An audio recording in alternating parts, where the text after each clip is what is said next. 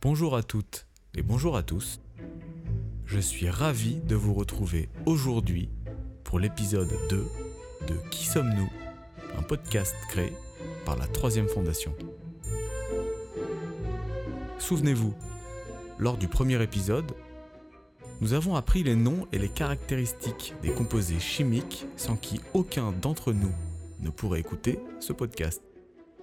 On a donc poursuivi avec les détails de l'apparition et du développement de la vie sur Terre. Je vous propose aujourd'hui de nous pencher sur cette catastrophe de l'oxygène il y a des milliards d'années, sur les mécanismes de symbiose et bien sûr sur l'invention du gras. Attendez, comment? Déjà? Une catastrophe? Mais ce n'est que l'épisode 2, non?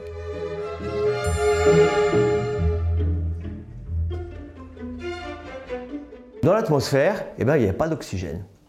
Parce que tout l'oxygène qui était produit par les bactéries de l'époque, avec la photosynthèse, eh bien, euh, l'oxygène, il était pris par le fer et donc au fond, de, au fond de la mer. Donc du coup, les bactéries étaient très contentes, puisqu'il n'y a pas d'oxygène. Et ça, ça a duré pendant au moins 2 milliards d'années, dans lesquelles les bactéries, comme ça, ben, se sont développées, elles faisaient la photosynthèse et elles convertissaient le, le CO2 en glucose. Alors, le problème, c'est que au bout d'un moment, il y avait beaucoup de fer dans la mer, mais ce n'était pas infini. Un jour, il n'y a plus de fer dans, la mer. Et donc, à ce moment-là, l'oxygène s'est répandu dans l'atmosphère. Et là, pour les bactéries, ça a été la catastrophe. Parce que les bactéries, comme elles, consommaient du CO2, eh bien, il n'y avait pratiquement plus de CO2 à l'époque dans l'atmosphère. Or, le CO2, on l'a dit, il était responsable de l'effet de, de serre. Voilà. Donc, il n'y a plus de CO2, eh bien, il n'y a plus d'effet de serre. Et donc, ce qui s'est passé, c'est que lorsqu'il n'y a plus de CO2, la Terre s'est refroidie à partir du moment où l'oxygène est arrivé, et elle a formé une énorme boule de glace. Une, boule de glace, mais vraiment énorme. Et cette boule de glace, elle a duré pendant 300 millions d'années. Donc vous vous rendez compte, pour, la vie de l'époque, c'était quelque chose de, terrible, terrible. Vous allez me dire, alors, euh, comment, comment la Terre, elle a pu se, il n'y a plus de CO2 dans l'atmosphère, euh, comment, comment la Terre, elle allait pouvoir euh, se débrouiller, comment, elle s'en est sortie Et là, on revient à notre, petit, le petit caillou que je vous ai montré, qui est du calcaire. Donc le calcaire, c'est en fait du calcium avec du gaz carbonique. Eh bien, ce calcaire, vous savez, tu parlais à Anna, qu'il y avait un grand continent à l'époque. Mais après, ça a évolué. Parce que il y a ce qu'on appelle des mouvements tectoniques. Vous savez ce que c'est que les mouvements tectoniques? C'est les continents comme ça, qui bougent comme ça. Et de temps en temps, il y a des continents qui passent en dessous, en dessous l'un de l'autre. Et ça fait quoi, ça? Des volcans, voilà. Alors, ce qui se passe, c'est que le calcaire, donc il contient du gaz carbonique, quand il descend sous la Terre, et qui va au contact de la lave, etc., et bien donc ça fait du CO2. Et donc, euh, quand le volcan il explose, ça libère d'énormes quantités de CO2. Et donc la planète Terre, elle a réussi donc à se refaire du CO2 dans, dans l'atmosphère avec les volcans. Mais du coup, la Terre, au bout de 300 millions d'années, elle a fini par dégeler. Mais alors, pour les bactéries, ils n'avaient rien gagné parce qu'il n'y avait plus de fer. Et donc, comme il n'y avait plus de fer, il y avait de l'oxygène. Et donc, ces pauvres bactéries, qui étaient anaérobies, comment elles allaient pouvoir faire pour survivre? Eh bien, elles ont réussi à survivre, ces bactéries, parce qu'elles sont très malignes et elles ont inventé le mécanisme de symbiose. Alors, pour comprendre le mécanisme de symbiose, il faut d'abord que je vous parle un petit peu de l'énergie de la vie. Vous savez tous que quand vous mangez des choses, ça vous sert à avoir de l'énergie. Mais l'énergie, elle n'est pas tout à fait la même si on est dans une atmosphère où il n'y a pas d'oxygène ou si l'atmosphère où il y a de l'oxygène. Donc, on a vu que nos bactéries, qui faisaient de la photosynthèse, eh bien, ces bactéries-là, elles faisaient du, du, glucose. Et donc, ce glucose, quand il n'y a pas d'oxygène, eh bien, il est fermenté. Et quand on fermente du glucose, on s'en sert pour faire quoi? De la bière. Alors, il peut donner soit de l'alcool, soit l'acide acétique aussi, hein, du vinaigre. Donc, du coup, on, dit qu'il y a un mécanisme fermentaire qui permet de transformer le glucose en, euh, en ses composés, euh, alcool, euh, acide acétique, ce genre de choses. Mais cette voie qui est une voie fermentaire, qui est celle aussi quand vous faites des yaourts. Hein. Quand on fait yaourt, on, on, met des bactéries, elles fermentent aussi. Mais euh, ça chauffe pas beaucoup les yaourts. Hein. Ça produit pas beaucoup d'énergie. Donc euh, c'est pas une méthode qui produit beaucoup d'énergie. Par contre, si vous prenez du glucose par exemple, qui se trouve mettons dans du bois, si vous l'allumez, ça va faire beaucoup d'énergie. Donc euh, en fait, la différence entre le mode fermentaire et le mode de brûler, c'est un rapport de 1 à 20. La fermentation, ça produit presque pas d'énergie et l'oxydation, ça en produit beaucoup. Alors, les, bactéries, elles étaient euh, confrontées à ce problème de comment je vais me débrouiller avec l'oxygène. Ce que les bactéries ont fait, très intelligemment, elles se sont rassemblées sous la forme de petites colonies. Et donc, euh, ces petites colonies, elles sont maintenant dans une atmosphère d'oxygène. ok? Mais elles, l'oxygène, ça les tue.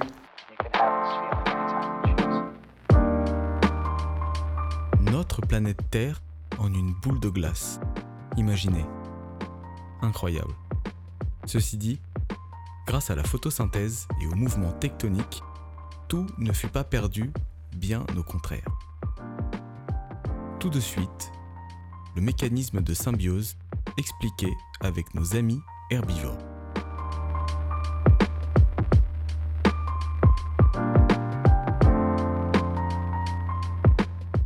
Alors, vous savez, les petites bactéries que j'ai mis en rouge là, ce sont des bactéries qui sont aérobies, c'est-à-dire qui aiment l'oxygène. Et donc là, le mécanisme fonctionne parce que les bactéries qui sont à l'intérieur, qui sont anaérobies, là c'est très très important de bien comprendre ça. Les bactéries qui sont à l'intérieur, qui sont anaérobies, elles vont relarguer comme déchets les produits de la fermentation. Elles vont relarguer de l'alcool, de l'acide acétique, etc. Et justement, ce composé-là, il va servir à ces, euh, aux bactéries aérobies qui sont en rouge là, et qui vont s'en servir pour brûler l'oxygène.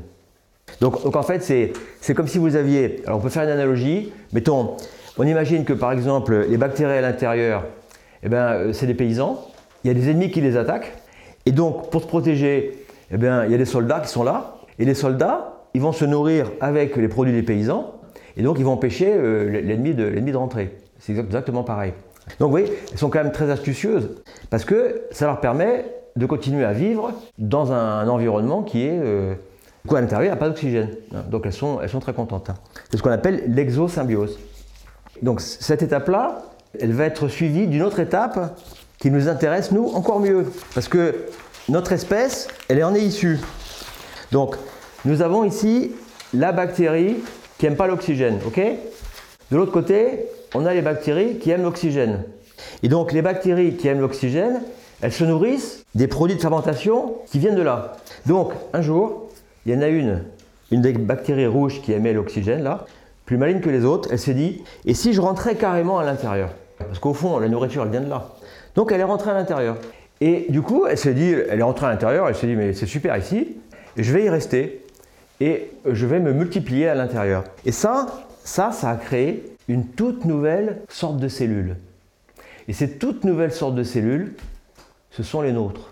On appelle ça des cellules eucaryotes. Alors dans nos cellules, dans les miennes comme dans les vôtres, nous abritons des bactéries. Vous vous rendez compte? Dans nos cellules. Mais il n'y en a pas qu'un peu, hein. il y en a des milliers. Hein. Dans, une cellule, vous pouvez avoir des centaines ou des milliers de, petites bactéries qui grouillent là-dedans. Et donc, euh, et ces bactéries-là, elles sont chargées de fabriquer de l'énergie. Si vous êtes capable de faire comme ça, hein, ou de, réfléchir, c'est parce que vous avez dans vos cellules, vous avez des sortes de petites chaudières qui vont créer de l'énergie pour vous permettre de faire tous les mouvements que vous faites. Donc c'était quand même une, une évolution incroyablement importante. On va franchir maintenant une troisième étape.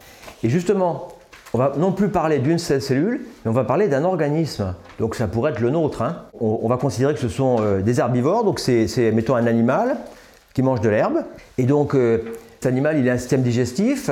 Dans le système digestif, comme dans le kéfir, il y a des bactéries qui fermentent.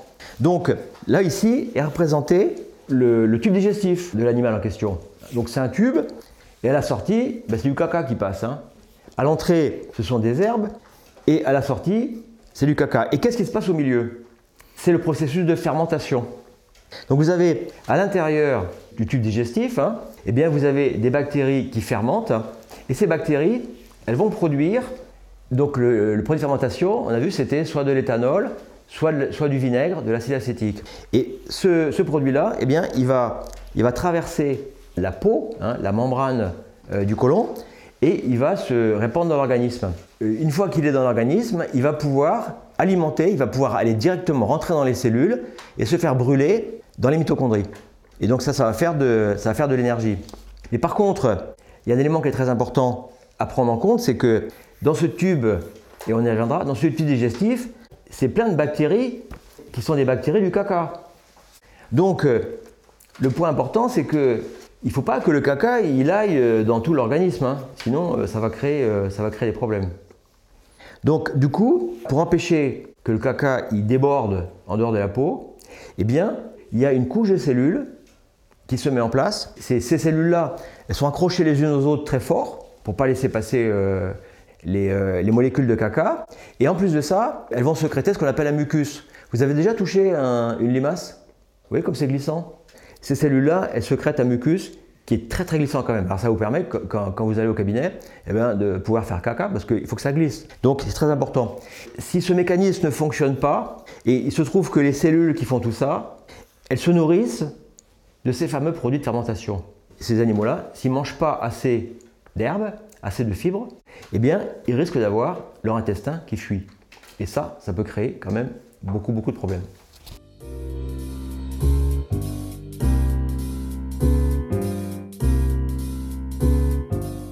Faisons une petite pause pour digérer ces informations. Enfin, pour les assimiler plutôt.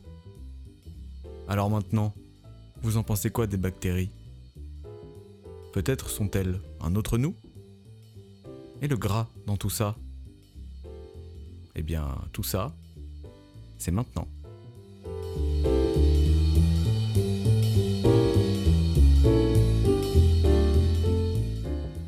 Quand on arrive là, il faut forcément se poser une question. Nous, êtres humains, euh, on considère que, je veux dire, euh, on est les plus forts du monde, hein, qu'on est les plus intelligents, etc., etc., qu'on a tous les droits. Mais au fond, quand on regarde l'histoire, on se dit, euh, est-ce que ce n'est pas finalement les, bactéries qui, nous auraient créés? Parce que vous avez dans votre intestin, euh, et moi aussi et tout le monde ici, vous avez en fait 2 euh, kilos de bactéries, et donc vous êtes des, transporteurs de bactéries. On peut très bien dire, au fond, on est là que pour eux, quoi. On, est leur maison. C'est eux qui nous ont, ils nous ont créés, parce qu'en fait, les bactéries, elles étaient présentes bien avant nous. Et on voit que c'est elles qui nous ont créés en permettant à la petite bactérie euh, de rentrer à l'intérieur de la, plus grosse. C'est comme ça que ça s'est passé. Dans votre intestin, vous avez dix fois plus de bactéries que vous avez de cellules dans votre corps. Donc on se dit, alors quand même, ils sont beaucoup plus nombreux que, nous. Il y a beaucoup plus de bactéries que de cellules. Et en plus de ça, si on regarde les gènes, on se rend compte qu'il y en a 100 fois plus. Donc est-ce qu'on n'est pas, quelque part, est-ce qu'on n'est pas des, été créé par, euh, par les bactéries, c'est eux qui seraient notre maître quelque part. Enfin, on peut se poser, euh, on peut se poser la question, on n'a pas forcément la, réponse ici. Alors, on, va aller un cran plus loin dans l'étude dans dans de, de ces choses-là. Ce que vous avez compris, c'est que dans le microbiote, en fait, les bactéries qui sont là, elles vont transformer des fibres en produits de fermentation, et donc en particulier un qui est celui du vinaigre, qui est l'acide acétique, qui joue vraiment un rôle très important. Vous pouvez vous dire, mais euh, si c'est si une vache par exemple ou un cheval, bon ben s'il mange beaucoup beaucoup d'herbes, peut-être qu'il va faire euh, euh, trop d'acide acétique. Il va y avoir trop de fermentation. Il va y avoir trop de produits qui vont être, va être sécrétés. Donc, si la digestion produit trop d'acide acétique, il y, a, un excès d'acide acétique, donc qu'est-ce qui va se passer? Cet acide acétique, il va l'utiliser, il va faire un produit que vous connaissez tous très bien, qui est le gras. En fait, l'acide acétique, quand on en a trop, il est converti en gras. C'est une forme de stockage de l'acide acétique. Et alors, si vous n'avez rien à manger, enfin si l'animal il n'a rien à manger, qu'est-ce qu'il va faire? Il va faire l'inverse. Si demain vous n'avez rien à manger, ben, vous n'allez pas mourir pour autant. Vous allez prendre votre gras, vous allez le transformer en acide acétique. Et cet acide acétique, il va pouvoir rentrer dans les cellules, il va pouvoir être brûlé, il va pouvoir faire de l'énergie. Euh, mine de rien, vous voyez, un, adulte ordinaire, il a à peu près euh, entre 10 et 15 kg de gras. Et 10 ou 15 kg de gras, ça lui permet de vivre facilement pendant 3 mois sans rien manger d'autre. Donc le gras, c'est vraiment une source très importante permet de, continuer à vivre pendant, euh, pendant longtemps. Est-ce que vous connaissez des exemples d'animaux qui utilisent le gras d'une manière extraordinaire? Est-ce que vous avez des animaux qui, qui utilisent pour dormir pendant l'hiver? L'ours, la marmotte, ils hibernent. Et donc l'ours, au début de l'hiver, il est il est un peu patapouf comme ça, il est fait de gras et il peut tenir comme ça pendant plusieurs mois. A l'inverse, si vous prenez le sucre, est-ce que c'est une source d'énergie? Est-ce qu'on peut stocker beaucoup d'énergie avec le sucre, à votre avis? En fait, on peut stocker le sucre, mais on peut stocker qu'un tout petit peu. C'est en gros, c'est quelques heures, quoi, à peine. Donc d'un côté, vous avez, vous pouvez stocker le sucre, c'est quelques heures ou plus, et par contre, le gras, c'est plusieurs mois. Donc vous voyez, ça fait vraiment des différences euh, énormes. En plus, vous savez, le, gras, ça se mélange pas avec l'eau, et donc vous pouvez stocker beaucoup d'énergie. Si on devait utiliser euh, le sucre pour stocker l'énergie qu'il y a dans le gras, euh, au lieu de peser, au lieu d'avoir 10 kg de gras, on aurait 60 kg de sucre enfin, de, matière contenant le sucre. Donc on serait, euh, on serait énorme. Donc le gras, c'est vraiment une, molécule qui est, très importante. Du coup, sont apparus ben, des animaux qui étaient capables de manger des fibres. Ces fibres-là, elles pouvaient être euh, fermentées en acide acétique, qui pouvaient aller soit être directement brûlées dans les mitochondries, faire de l'énergie, ou alors être stockées pour les périodes de, famine. Alors, à partir du moment où les, où les animaux euh, ont commencé à exister avec ce système-là, avec l'oxygène. Alors là, vous avez eu. La vie a commencé à foisonner de manière incroyable. L'épisode 2 est terminé. En musique, comme toujours, et nous ouvre la voie pour discuter lors du prochain épisode du développement des cellules eucaryotes lors du Cambrien. Et ça, les cellules eucaryotes, je suis sûr que ça commence à vous parler. Je vous donne rendez-vous sur notre site troisièmefondation.org et d'ici là, je vous dis à bientôt.